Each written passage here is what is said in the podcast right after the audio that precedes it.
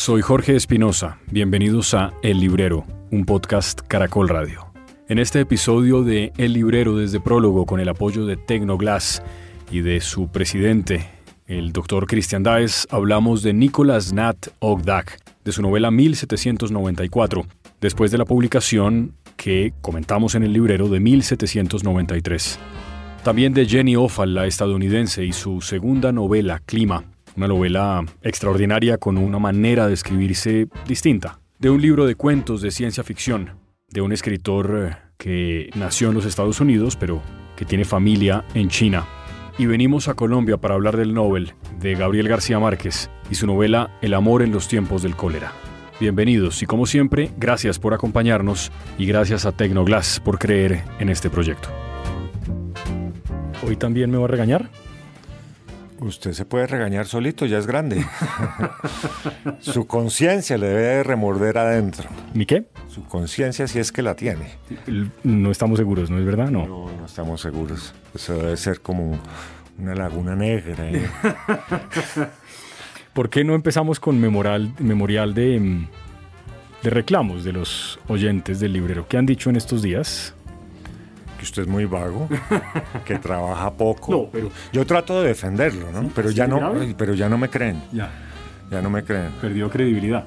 Sí, porque siempre como que les cuento lo mismo, pero es que es lo que usted me transmite. Entonces, pero no vi ayer en el Twitter que había alguien diciendo que por qué nos están torturando. Sí, lo, lo vi, Y lo le, vi. y le voy a contar por qué, porque nosotros cuando empezamos este podcast grabábamos dos veces al mes. Cierto. En la medida que fue pasando el tiempo y usted se fue volviendo más vago, empezamos a grabar una vez cada 20 días y después una vez cada 25 y después ya solo una vez al mes y usted resolvió que eso era suficiente, lo cual está bien. Pero No se cansen nuestros oyentes. no, no, no, no, porque esperar tiene también un encanto. Uno espera y luego cuando está oyendo, le gusta más lo que está oyendo y luego sabe que tiene que esperar mucho. Eso cuando uno se vuelve repetitivo, se vuelve aburridor. Eso es verdad. Esa, es esa teoría tiene algo de cierto, ¿o ¿no? Sí, sí, sí, sí, sí. Aunque sea una pseudo disculpa suya, sí, esa teoría es cierta. Pero mire, antes de que sigamos, ¿usted se acuerda de una librería que quedaba en la calle 77 es- con carrera 15, esquina noroccidental? Si me dice el nombre de pronto, pero así por ubicación, Se llamaba no. Librería El Lago. Sí, claro. Me acuerdo, claro. Bueno, la- el dueño de esa librería y librero era el señor Valenzuela. El señor Valenzuela se murió esta semana que está terminando. ¿Y el señor Valenzuela tenía cuántos años? Yo creo que debía estar muy, muy, muy viejito ya, porque cuando yo iba a esa librería, yo debía ser un mozalbete. Ya era universitario, ya me había graduado, pero él ya era mayor. Y, y estuvo ahí muchos años en esa librería. Yo fui mucho. Al principio él me miraba con cierto recelo, pues un mechudo ahí de blue jeans, barbuchas. Pero después nos hicimos buenos amigos. Y ayer o antier, como usted sabe, me cambié de casa. Entonces estuve reordena- reorganizando mi, libre- mi biblioteca y encontré muchos libros con el sellito o la etiqueta que decía Librería El Lago. y entonces me acordé de él y también vi los anuncios de prensa. La última vez que yo lo vi a él, yo todavía tenía la librería en, en la calle 81 con novena y yo iba a recoger un libro que me iban a prestar en, el, en la madriguera del conejo. Sí. Y Yo bajaba caminando por la 85 y él subía con su hijo caminando por la 85, bien, eh, Golpeado. bien golpeado, iba así. Claro, ya me sonaba el nombre de él porque hace de pronto un par de años, cuando yo tenía el club de lectura con unas señoras muy queridas, una de ellas era la nuera, ¿se dice? Sí. Sí, de, de él. Y me acuerdo que ella le contó alguna vez de la librería y creo que él le mandó saludes o, o algo de esta librería, quiero decir, y creo que él mandó algún saludo. Pero me acuerdo perfecto que me hizo una referencia a su suegro y me dijo que ojalá un día pudiéramos invitarlo. Hubiera sido muy bonito. Sí, eso me dijo ella, que, ella, que, que seguramente él lo hubiera disfrutado mucho. Me imagino que era un gran librero, el señor. Era muy buen librero, sí. Tenía muy buen ojo. Tenía esos que saben cómo es la cosa. Bueno, pues Bueno, pues un librero menos tenemos. sí, Qué tristeza. quedan pocos, ¿no? Quedan pocos. Sí, quedan pocos. Pero bueno, no nos dejemos ganar por la nostalgia, me parece más que merecido un pequeño reconocimiento. Como siempre, empezamos el episodio de hoy del librero agradeciendo al doctor Cristian eh, Daes y a Tecnoglass que han creído en este proyecto cultural. La semana, iba a decir la semana pasada, pero en realidad la última vez que grabamos, hace poco más de tres semanas, nos quedamos, me parece, los dos con un pendiente de Hervé Letelier de mirar si el libro era capaz de cerrarlo bien. A mí me faltaban como 40 páginas y a usted como 20 o una cosa así. Hablamos de La Anomalía, que es uno de los libros de los que hablamos, uno de los libros del que hablamos en el último episodio. ¿Cómo terminó? ¿Logró cerrarlo, Letelier? Yo creo que lo cerró y lo cerró muy bien. Sí, creo lo mismo, sí. Además que le dejas esa cosita dentro a usted, bueno, y ahora... El final es un final, digamos, de estilo que yo nunca había visto, diluyendo palabras. Ah, letras. sí. Que además se puede leer lo que dice hasta cierto punto. Hasta cierto punto, sí. Era un reto complejo, estoy de acuerdo en que ese cierre era difícil en ese libro y creo que lo logra hacer muy bien. Sí, lo logra. De manera que estaba más que recomendado, ¿no? Sí. Yo lo he recomendado mucho, lo recomendé hace poco para un club de lectura. No sé cómo les habrá ido, no sé si me estén echando la madre o no, pero es un libro muy entretenido. Sí, muy. Y este señor que estaba ahorita comprando esos libros me dijo que le había gustado mucho. Sí, está muy bien. Está muy bien. Bueno, pasada esa página, cuéntame qué ha leído. Mauricio, yo le cuento luego lo que yo he leído. Ambas cosas, ambas, ambas me las llevé de acá la última vez que, que estuve. ¿Usted se leyó Clima? Sí. Yo también. Es Ofal el apellido, ¿no? Se dice Ofal, Jenny Ofal, ¿no? Jenny Ofal, sí. Es con I, digamos, se escribe con I, pero vi una entrevista que le hicieron en una librería, creo que en Brooklyn, en Nueva York, y está... Ofil, Sí, no sé. pero ella, los, ella, los- ella la saluda, ella, la entrevistadora, la saluda como Jenny Ofal. Clima, Eduardo Jordá, de Asteroide. A usted le gustó, ¿no? A mí me gustó, pero yo ya venía entrenado porque me había leído Departamento de Especulaciones. Porque usted ese día se llevó esta y no había sino esta. Entonces yo cogí la anterior de esta, que es el Departamento de Especulaciones. Cuando pensé, empecé a leerlo eh, y me encontré esta forma de escritura Sí, que difiere mucho de lo que uno está acostumbrado. sí, totalmente. Entonces yo quedé como poquito patinando, pero en la medida que fui leyendo y fui entendiendo la estructura que tenía la novela y lo que estaba buscando con, la- con ese tipo de estructura, me gustó mucho. De tal manera que cuando llegué a leer Clima, que me parece mucho más logrado que, que, que el Departamento de Especulaciones, eh, me sentí normal, como si estuviera leyendo cualquier otra novela. O sea, leyó consecutivamente las dos novelas que ella ha publicado, Una detrás de la otra, exactamente. que además cronológicamente son así, ¿no? Sí. Me gustó más esta. Y estaba un poco preocupado por sus primeros comentarios, que como que sí, como que no, como que no sé. Pero yo creo que esto es, está muy bien jalada esta novela. Empecemos por el principio, cuando usted dice que Uno es siempre empieza por el principio. una, sí, bueno, tiene razón. Una es verdad, es una frase es del lugar común, empecemos por donde más. Bueno, no, hay gente que empieza por la mitad, un cuento, y luego uno se pierde y tiene que volver, o por el final. Pero bueno, volviendo a lo que usted decía hace un momento, esto hace parte de la venganza, sí, ¿cierto? Y usted decía que la estructura es extraña, poco convencional, que uno no está muy acostumbrado. ¿A qué se refiere? Expliquemos eso qué quiere decir. Mire, me refiero a lo siguiente. El libro está estructurado en párrafos muy cortos y cada párrafo desarrolla una idea, Sí. ¿sí? O pequeña historia. o una pequeña historia. Pero nunca está suelta, siempre está amarrada con una historia o de atrás o, de- o que se va a encontrar más adelante. Y de pronto tiene esos paréntesis de pregunta-respuesta, pregunta-respuesta, ¿sí? Que yo asemejé un poco como cuando, a ver, usted digamos está sentado aquí afuera tomándose un café y ve pasar una persona y dice, ah, esta persona se parece a mi, a mi amigo Bernardo. Claro, Bernardo, el que tuvo ese problema del matrimonio tan complicado. Y ahí acaba su pensamiento de Bernardo y usted sigue tomándose su café y de pronto engancha con el problema que ha tenido Bernardo, pero en otra situación de la vida, ¿sí?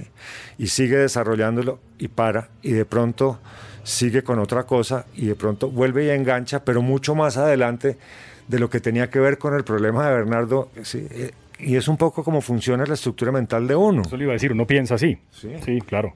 y usted va como saltando de un lado a otro en sus pensamientos. Cuando uno va caminando por la calle, usted va pensando en miles de cosas, ¿sí? Y de pronto descubre cinco cuadras más adelante que lo, lo que arrancó pensando está enganchado con lo que está pensando en ese momento y en ese momento junta esas dos y le sale una nueva. ¿sí? Eso es, es, el libro. Sí, eso es lo que hace Clima y por lo que le entiendo también Departamento de Especulaciones. Sí, sí, sí, sí, sí, pero aquí está mucho mejor logrado.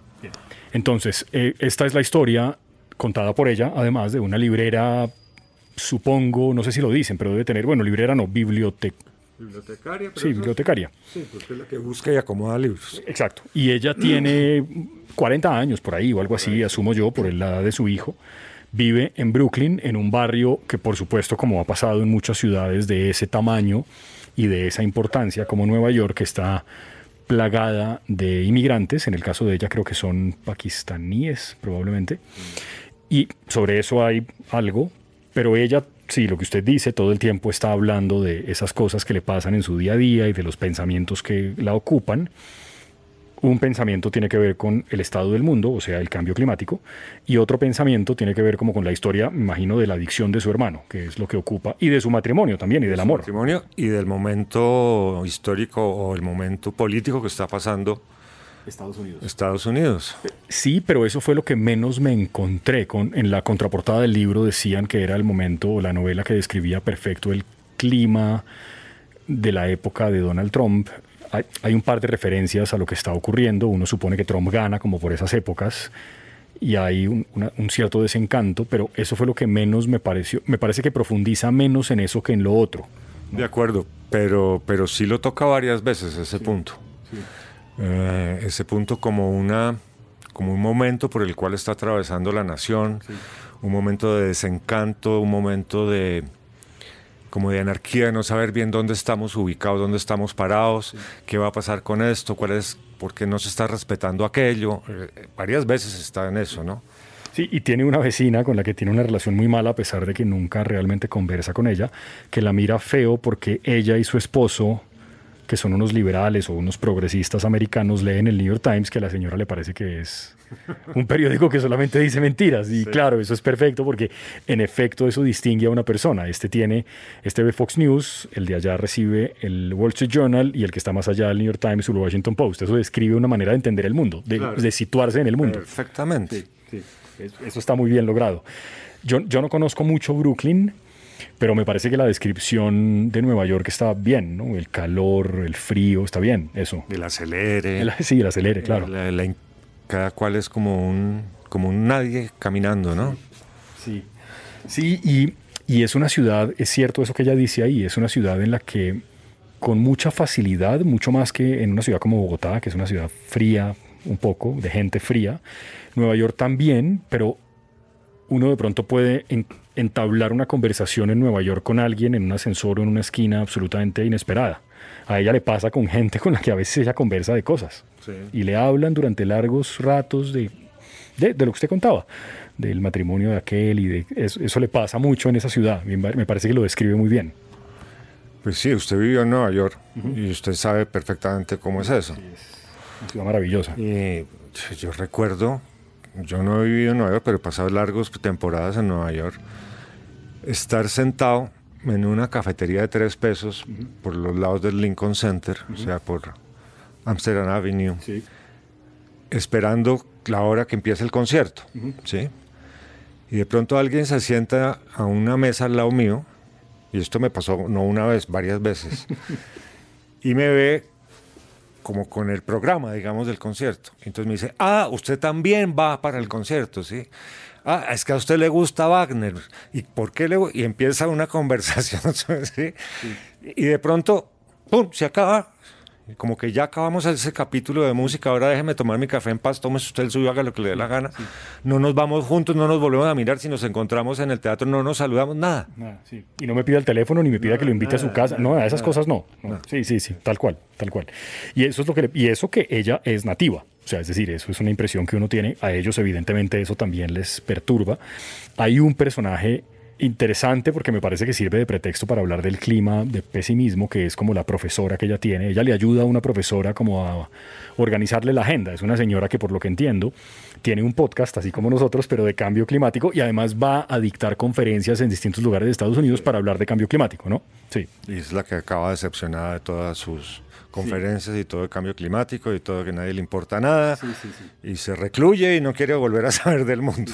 y el mundo se va a acabar. Básicamente es la conclusión de la señora es que eso es mejor ni traer niños al mundo ni nada. Y abriendo otro paréntesis, ¿Cuál era la política de Trump frente al cambio climático? Me están hablando cambio climático con este frío que está haciendo. ¿Cuál es el calentamiento? increíble, de verdad, increíble, claro. Claro, es, todo eso está muy bien contado. Tal vez yo ahora decía que hace menos referencia al clima político de lo que a mí me hubiera gustado, pero tal vez ese es un logro de la novela, no, no hacerlo tan explícito. En, realidad nunca hablan mal de Trump tampoco. Es como, no, no es un pasquín en contra del Partido Republicano, no es eso. No, no, no, no, no. Pero sí está hablando del momento tenso que vive Estados Unidos. Sí, sí, sin duda. y lo va tocando en diferentes aspectos sin que se lo voten a usted en la cara. Sí. Sí. O sea, en ningún momento dice esta frase que yo le acabo de decir de Trump, que la dijo además. Sí, no, claro, por favor, claro. Sí, sí, lo dijo, eso está claro. Y no sé si le llamó la atención la historia de, voy a poner este término que no sé si es el más preciso, de enamoramiento como de ilusión que tuvo con la persona con la que ella eventualmente pasa grandes periodos de tiempo. Conoce un sujeto del que ella cree que puede llegar a enamorarse, pero en realidad nunca ocurre nada, salvo pensarlo, ¿no? Pero nada más. Nada más. Eso me pareció, no sé, me gustó eso, no sé por qué. Porque como que supuse cuando lo leí que iban a terminar. Con la cama. Sí, y no. No. y no. No, en absoluto. Ella tenía su vida clara, pues estaba en lo suyo. Lo que pasa es que encontró como una nueva forma de comunicación. Sí. Pero, claro. pero, pero si usted se, se, acuerda, esa forma de comunicación en la medida que avanza la novela se va cerrando, se va cerrando hasta que se cierra completamente y ya como que no tienen nada más que decirse. Sí, sí, sí. Sí, en cambio... Se gastó. Sí. En cambio con el marido parece que siempre tienen algo que decirse, ¿no? El marido le echa historias de filosofía clásica y de los griegos. Estudió como filología o alguna cosa así y le va diciendo cosas. En propaganda, ¿no? Sí, hace videojuegos, fue lo que entendí. Sí, algo así.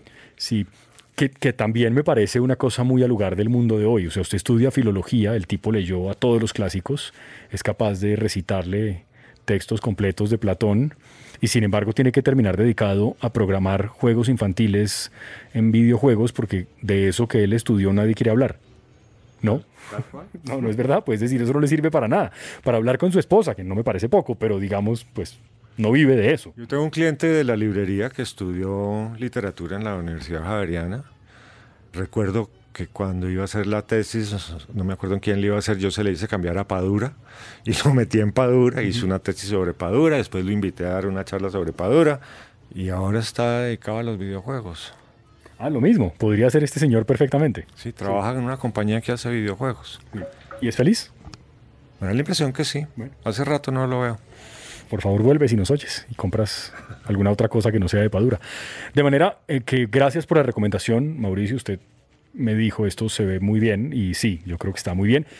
Mi comentario inicial, como usted decía, es esto es extraño, no estoy muy habituado, pero en la medida en que fui leyendo un poco más, me fui acostumbrando y al final quería saber qué, qué pasaba ahí. Eh, sentí como papá una enorme ternura con el hermano de ella como que me pareció que su, el hermano es un hermano que ha tenido problemas de adicción muy serios y el hermano se casa con otra adicta, que no, uno nunca deja de ser adicto cuando lo ha sido, así que es adicta, aunque ya esté, digamos, sin... Limpia, que llaman. Limpia, que llaman, sí.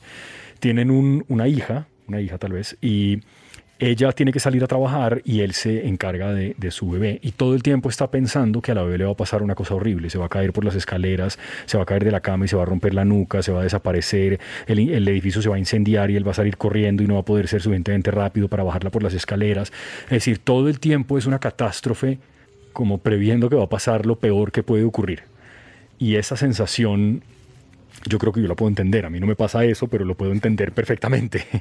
es evidentemente es, una cosa muy miedosa. Todos los padres primerizos. Sí, sí, pero creo que ella lo describe todos muy los bien. Que hemos sido padres. Sí. bueno, aquí hay mucho padre irresponsable, ¿eh? Supongo. Sí, país de mamás solteras.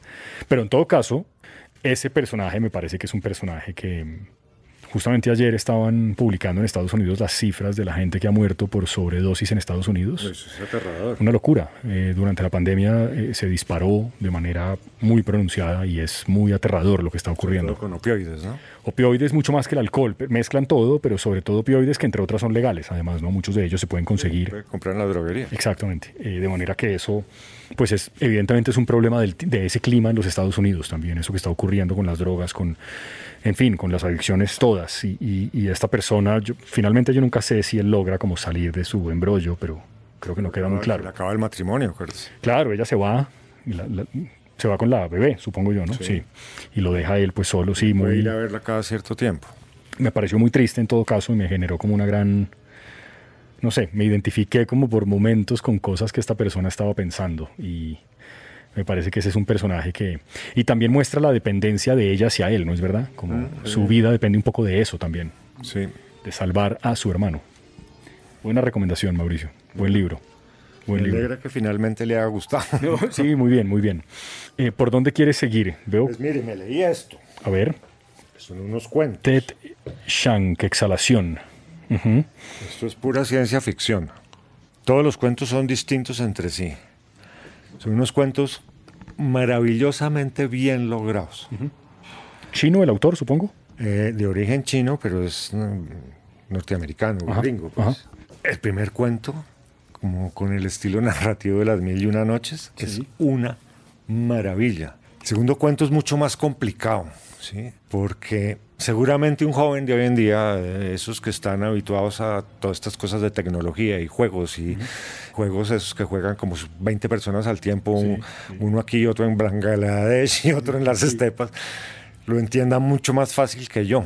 Pero es un cuento extraordinario, es un cuento largo. Cada cuento tiene una, una forma de enfocar el mundo y de ver el mundo absolutamente geniales son. Exhalación, Tech Chiang. Ya habíamos comentado este libro en algún momento dado, porque no sé por qué lo comentamos, pero el otro día llamó un oyente a preguntar, por, él, por, él, antes de que habláramos. Yo en ese momento yo no lo había leído. No sé cómo describirlo. Yo quedé muy impresionado con los cuentos. Lo comenté con un gran lector que viene a esta librería, un gran lector de policíaca, pero él es matemático. Oh. Me dijo que le había gustado más que el problema de los tres cuerpos, que es otro ciencia ficción de Xu Lang que creo que también hemos hablado. Sí, sí, sí yo no sé si esta descripción, pero Carmen María Machado dice un puto genio y lo pone en la portada. La mejor clase de ciencia ficción, Barack Obama. Ah, bueno. Joyce Carol Oates, original y provocador. Deslumbrante, urge leerlo. Alan Moore. Ah, es el autor que inspiró la película La Llegada. Buena película, claro, más o menos reciente. ¿Esto es sexto piso? Sí. Sí. Sí, bueno, una editorial tremenda. Entonces, cuentos de, ciencia, ficción. Tiene que leer esto. Va a ser una persona feliz leyendo eso. Ok, muy bueno, muy bueno. Yo estoy entre. Ya estoy terminando lo otro que estoy leyendo, ya le cuento. Es largo, por eso no he terminado. No es, también es de vago, pero sobre todo porque es largo y porque lo he leído con mucha calma. Eh, estoy entre esto y lo de Javier Cercas de Independencia, pero usted me guardó uno del que quiero que hablemos, porque ha sido... Sí, porque ha sido protagonista de este podcast desde que nosotros recomendamos hace unos cuantos episodios 1793. Pero fíjese que un cliente me dijo, ah, ya llegó 1794, pero a usted no le gustó mucho 1793. No, pero qué raro esa impresión. Y yo le dije, pero si lo comentamos en un podcast, si lo hablamos emocionados, no, a su amigo sí le, se le notaba la emoción, pero a usted no. Eso quiere que está muy frío usted, ¿sí ve? Sí, usted se quedó diciendo que era muy olorosa la primera novela. ¿La segunda huele también? Sí, claro. Pues sí, de un año a otro no cambia las circunstancias. ¿Pero huele menos o como lo mismo? Al comienzo huele menos. Sí, al comienzo huele menos, pero a la medida que va avanzando. Llega.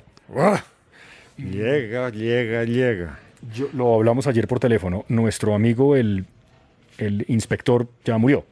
No, era inspector, ¿no? ¿Qué era? Un abogado. Sí, un abogado. Pero era como investigador, como medio fiscal, ¿no? Que lo contrataba la, como la jefatura de policía para investigar ciertos casos. Que era nuestro amigo Cecil Vinge. Claro, Cecil Vinge, abogado, sí. Tuberculoso, tenía tuberculosis y eso lo estaba matando. aquí en este libro descubrimos que la familia Vinge es una familia bastante disfuncional. Desde el padre, la hermana mayor, que aparece aquí, y el hermano chiquito, que es Emil, que aparece aquí, porque Cecil ya lo enterraron. Lo enterraron. Emil, el hermano menor, viene a cumplir un poco el papel de Cecil. Resulta que Emil viene a recoger todo lo que dejó su hermano tirado, sus notas, sus tres chiros que tenía, eh, su reloj, que era muy importante, no sé si, se acuerda que ese reloj lo empeña un par de veces. Sí, sí, claro. Y entonces eh, Cardel lo contacta. ¿Se acuerda quién es Cardel? Sí, sí, claro, era el que... el, el manco, ¿no? Manco, ¿no? Que me regañó. Yo dije ayer cojo, pero no, era manco, que no es lo mismo. sí, sí, el manco, el manco. Que tenía una fuerza bruta extraordinaria, pero no muchas habilidades eh, psicológicas, digamos, o intelectuales. Exacto, sí, porque además vivía medio tronado todo el tiempo. Sí, yo diría que tronado y medio todo el tiempo, sí. Pero tiene la mano amputada, que es la que le duele. Claro. Cuando se pone el, ¿cómo se llama? Sí, la prótesis esa que se pone. Sí. de madera. Sí, sí. Es peligrosísimo. La, la, pega como un martillo hacia abajo, ¿no? En la cabeza de los contrincantes. Exacto. El primer crimen finalmente sí se resuelve, pero como que quedan algunos cabos sueltos, ¿no? Sí, quedan cabos sueltos, no me acuerdo. No sé, es que yo tengo la impresión de que por lo menos la, la protagonista de esta, la mujer que también aparece en el primero, me parece que le queda alguna historia por contar a ella. La mujer, usted se refiere a Ana Estina. exactamente. Bueno, ella reaparece aquí. Ana Estina termina trabajando como hija adoptiva en una taberna, si claro, recuerda. Claro, el de la taberna la quiere mucho y la adopta un poco, sí. Claro, y ella le mete el hombro a la taberna, ahí la dejamos. Sí. Aquí van a buscarla y ya no está. O sea, Cardel va a buscarla. Y ya no está ahí. Ya no está ahí y la nueva dueña lo saca con gritos destemplados. De ahí y hasta que Cardel la encuentre, pero no le voy a contar qué sucede ahí. Ok.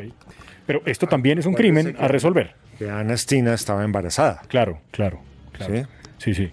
Entonces aquí se resuelve todo eso y mucho más. Ya. Es también un crimen que hay que resolver aquí. O varios. Aquí hay un crimen, hay una ¿cómo se llamará eso?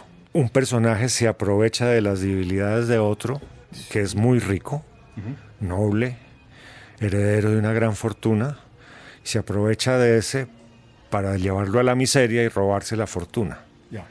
Es un personaje absolutamente desagradable, que usted se da cuenta desde la primera, desde la primera línea donde aparece, que ese tipo va a hacer algo raro. ¿Sí?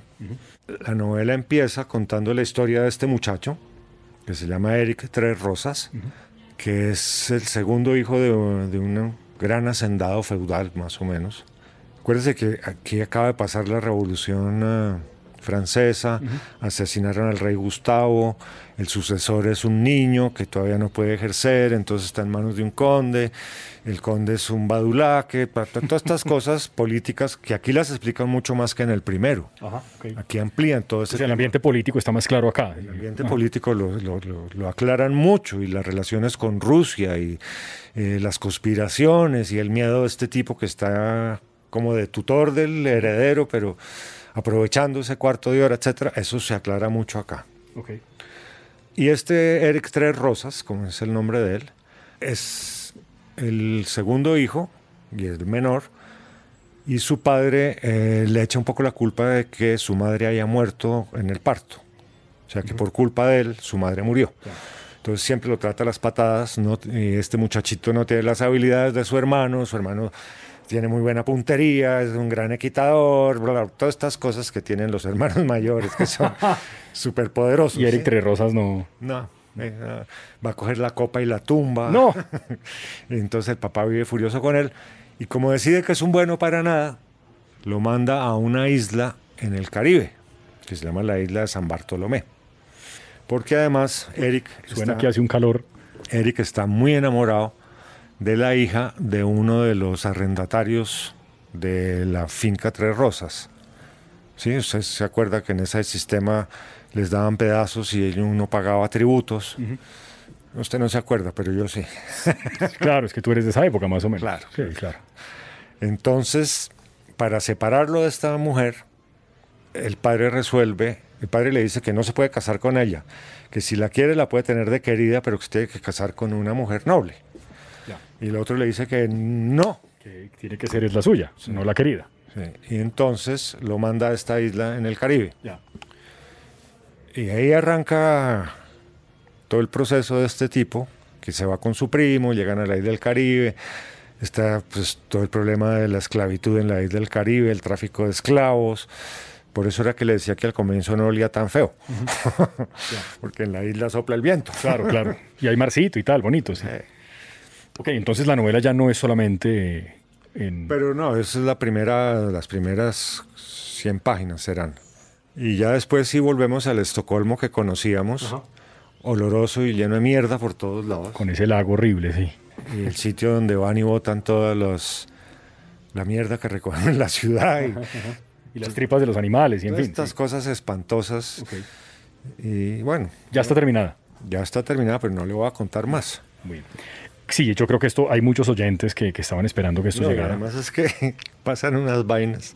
bueno, es que en el primero, bueno, el primer crimen es muy complejo. Estaba, bueno, yo iba a hablar de lo que estaba leyendo, Mauricio.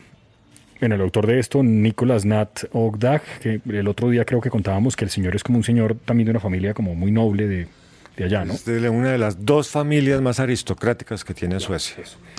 Y bueno, y resulta que el tipo escribe realmente muy bien estoy viendo allá, yo no sé si alguna vez lo comentamos, yo creo que a usted ese libro nunca le gustó o nunca le gustó el autor más que el libro. Mia Couto, ah, sí, a mí, el, escritor de Mozambique. Sí, a mí me aburrió. A mí me fascinó esa novela, El último vuelo del flamenco, y tiene otra que se llama Jesusalén, que me gustó también un montón. Sé que él, que ganó el Camoes, mm. escribió y publicó una novela reciente muy extensa pero me imagino que no la tiene porque curiosamente Alfaguara a él casi no lo trae. Por eso me sorprende ver esa novela del último vuelo del flamenco acá, porque no, no es frecuente encontrarlo. es que esto es de eh, un libro de segunda. Ah. Se acuerda que yo en un momento dado estuve vendiendo un poco, unos pocos libros en muy buen estado de segunda. Claro. Este pertenece a esa generación y lo distingo por el signo peso. Mire, esto es, a mí me fascinó esta novela, esta historia es extraordinaria. Yo tengo las dos novelas que, yo encontré en aquel momento de él, porque yo lo entrevisté a él. Y por eso encontré estos dos libros, los compré en Portugal. Él, por supuesto, escribe en portugués, pero pues él se reivindica como un escritor de Mozambique, es blanco. sus padres llegaron a Mozambique, lo tuvieron en Mozambique y él se reivindica como un escritor africano y no europeo. Y, y esta historia empieza con unos soldados de la ONU a los que se les explota el pene. Ah, y el pene vuela por los aires y hay un crimen ahí que hay que resolver. Y hay unos personajes de las tribus en ese país, que pues es Mozambique, que hablan de unas cosas que, pues, que me parecen extraordinarias, por lo increíbles y por lo insólitas. Eh, a mí me gustó mucho Mia Couto. Mozambique antes? De ser independiente de, Portugal. yo creo que ahí lo cuentan, pero no me acuerdo. Bueno, acá, acá el poblado es Tizangara, que yo supongo que no existe, pero pues uno sabe que es Mozambique, que él se está refiriendo a su país. Y, hay como toda esta cosa de, si los soldados de la ONU si realmente están ayudando o no, si lo que están haciendo es empeorarlo todo. Yo me leí las dos novelas de él. Y Jesusalén es un poco, a mí me gustó más esta que Jesusalén, pero me leí las, esta me la leí en un avión, toda, en un vuelo largo y me la terminé, me pareció muy buena.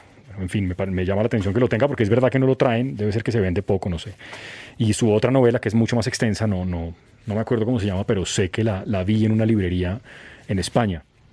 Y, no la compré porque estaba en un vuelo y, y, me dio, era muy grueso el libro y pensé que me pesaba mucho para una maleta no muy grande que tenía, entonces no lo, no lo compré. Pero uy, me parece, me gusta mucho él y es muy buen tipo y habla español además un portuñol ahí medio raro, pero se le entiende. Eso me lleva a Mauricio. Bueno, ¿qué más leyó antes? No, ya ahí. Ya, ahí. Bien. Bueno, no me fui tanto tiempo. A veces vuelvo y usted ha leído cuatro cosas. Bueno, pues cuatro son las que he leído. Las dos novelas de esta señora. Ah, sí, tiene razón. Exhalación. Sí. Y 1794. Bueno. Esto de lo que voy a hablar es algo que probablemente todos nuestros oyentes han leído en algún momento de la vida. Se lo dije a usted, releí esto porque lo leí en el colegio y tenía muchas ganas de volver sobre él. Leí El amor en los tiempos del cólera. Sí. Y ahora que yo le mencionaba a mi Couto, hay algo ahí en la forma de contar que se parece. Pues esto no es una cosa novedosa. Hay muchos, eh, muchos críticos y mucha gente que, entiende de estas cosas que dice que muchos escritores africanos tienen una cierta manera de contar García Marquiana o como sea. Eso pues es cierto, yo creo, y porque además los poblados en los que pasan las cosas se parecen también. Y pues este es un libro, El amor en los tiempos del cólera es extraordinario, eso es como para enmarcar cada página. Hay mucha gente que dice que es la mejor novela de García Márquez. A mí me parece una pregunta medio antipática esa, porque pues eso depende mucho de, de cada cual. De cada cual, pero, pero pues sí es una novela muy poderosa.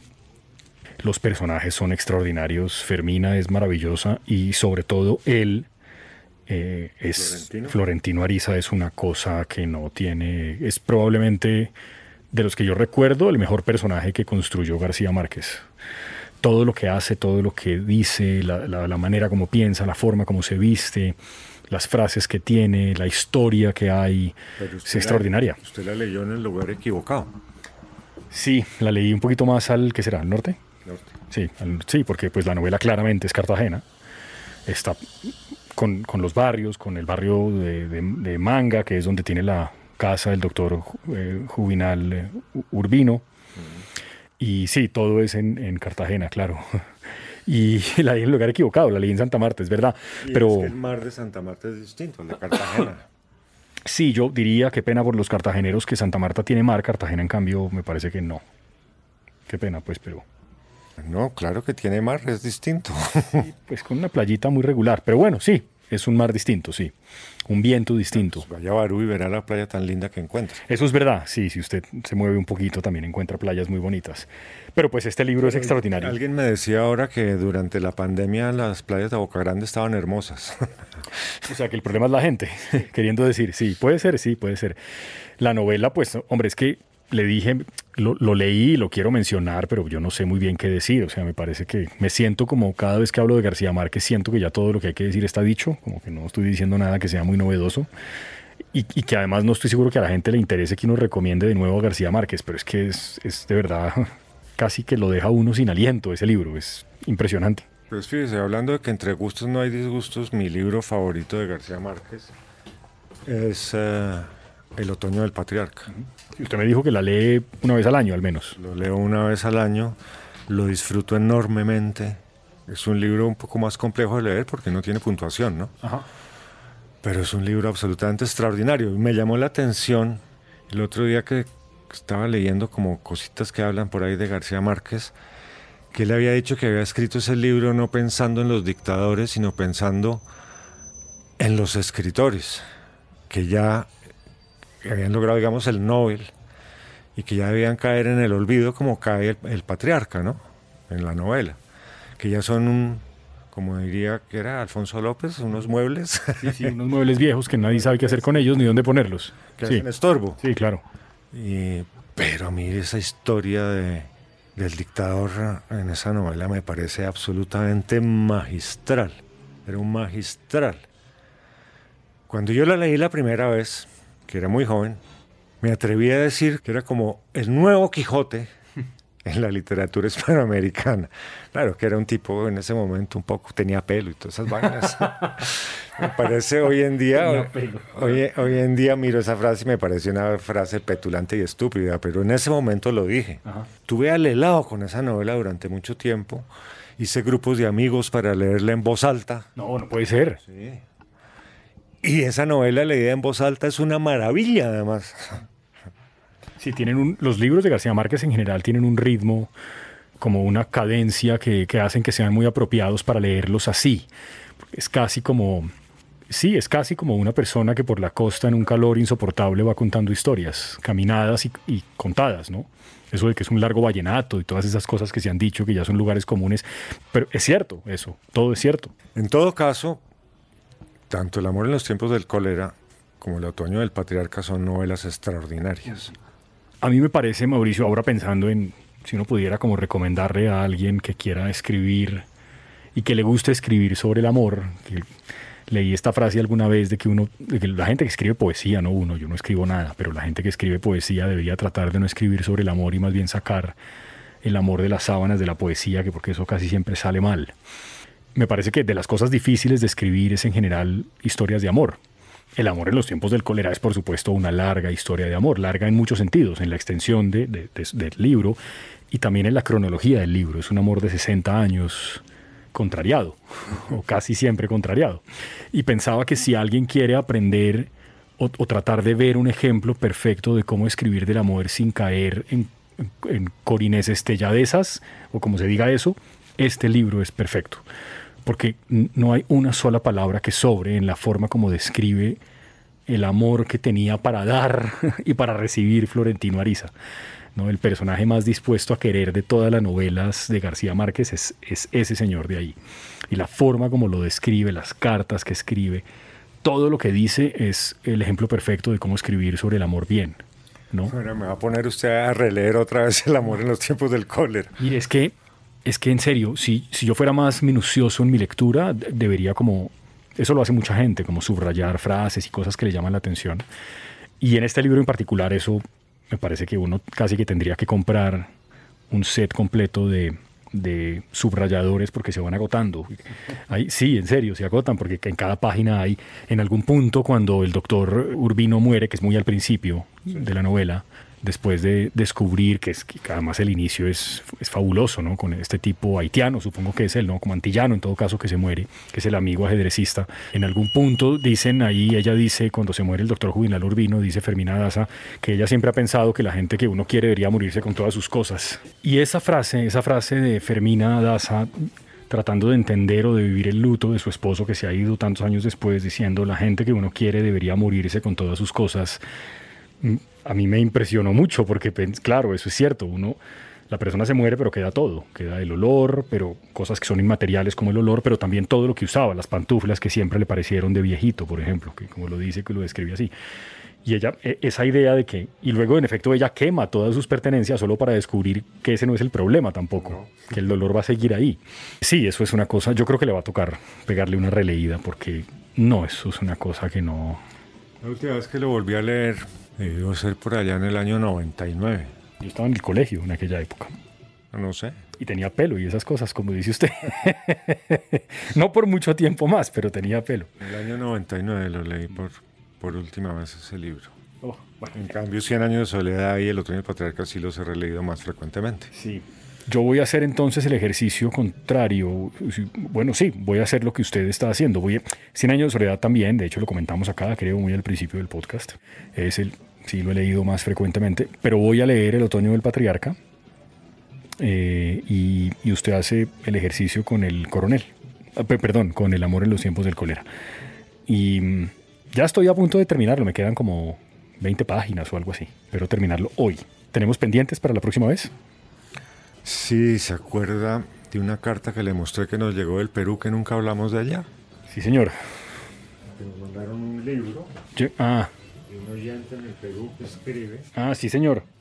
Libro que no he empezado a leer. Yo tampoco, sí. ¿Quién mató a Correa? ¿Quién mató a Correa? Leonardo Caparrós.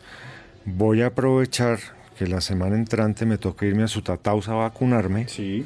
Me lo llevo. Y lo leo allá y le cuento. Listo. Usted tiene un ejemplar de Yo tengo, lo tengo, lo tengo también, sí. Y lo comentamos en la próxima vez. Me parece. Lo otro que me voy a leer ahora. A ver. Es la última novela de Ishiguro. La vi eh, seguro Nobel, ¿no? Más o menos reciente. Novelas como muy distópicas, casi todas, ¿no? Bueno, no sé si casi todas, pero... sé de qué se trata. Sí, pero Ishiguro, escritor que es en realidad británico, es él, ¿no? Sí. Mm. ¿Cómo se llama la otra de él? Nunca me abandones. Nunca me abandones, que hay, hay película de Keira Knightley. Esa novela es muy buena, muy, muy buena. Esto me lo voy a leer. Listo. Si me alcanza el tiempo, me voy a leer Una familia normal. ¿Quién es Matías Edvardson? Solo leí la reseña cuando me mandaron las fichas bibliográficas para hacer el pedido y me gustó lo que, dice, lo que decía la reseña y lo que dice aquí atrás. Okay. Entonces estas dos van para lectura ahora en, en esta semana que viene y me voy a leer esto, La Musa Oscura. ¿Por alguna razón particular? Leí una reseña de este libro a raíz de que sale la segunda novela de él, o que salió, ya salió en alemán, pero ahora sale en impedimenta traducida. Pero esta novela dice, en el Berlín de 1865 una mujer es asesinada de manera brutal.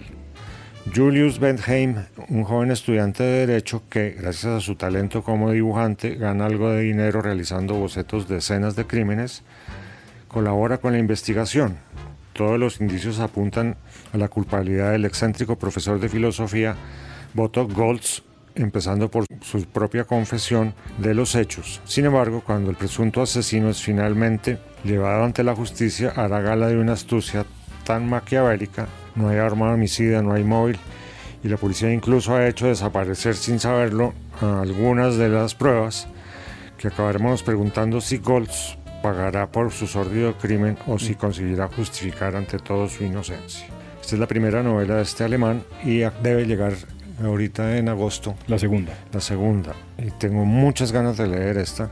Leí por ahí en esas cosas que usted lee como Abelia y demás. Sí. Una, reseña. Una, reseña muy elogiosa de este libro. Ok. Entonces son esas tres cositas las que me voy a leer, más lo que acabo de echar ahí, más lo que usted me acaba de poner. Bien. bueno, ok. Tengo cinco o seis libros para este mes. Listo. Y usted y yo nos volvemos a oír pronto. Yo ya no sé si decirle eso, que se lo prometo porque usted no me cree. Bueno, espero que sea entre el 15 y el 20 de agosto. Eso es correcto. Gracias, Mauricio. Gracias, Jorge.